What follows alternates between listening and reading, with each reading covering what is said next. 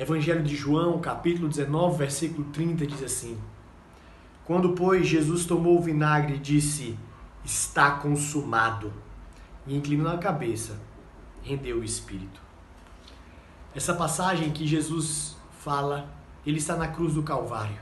Depois de ter passado toda sexta-feira padecendo na mão dos mestres da lei e tendo sido julgado e não achado culpa alguma nele, foi até Pôncio Pilatos Pilatos também não achou acusações em Jesus Cristo.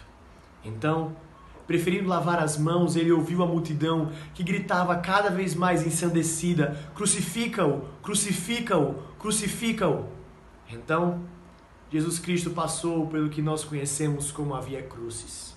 Carregando o peso da sua própria cruz, foi levado até um lugar chamado Gólgota.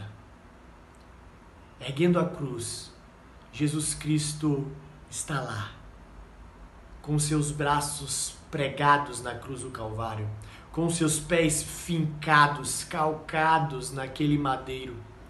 Do seu lado esquerdo e direito, dois bandidos. Dois homens que mereciam aquela morte, mas o Cristo não. Mas ele sabia que aquilo fazia parte do plano de Deus em salvar um povo para a sua glória. Ele sabia que todo o sofrimento que precisava acontecer na sua vida era porque ele queria nos dar vida. Ele sabia que precisava ser moído pela ira santa de Deus para que nós pudéssemos ter vida. Assim como Isaías 53 vai dizer: o castigo que nos traz a paz precisava estar sobre ele. Jesus Cristo morreu na cruz do Calvário. Até que ponto vai um homem apaixonado? Vai até a cruz do Calvário por amor de todos aquele que ele escolheu antes da fundação do mundo.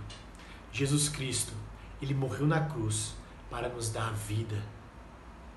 E hoje nós lembramos da morte de Jesus Cristo, porque nós lembramos também da malignidade que é o pecado.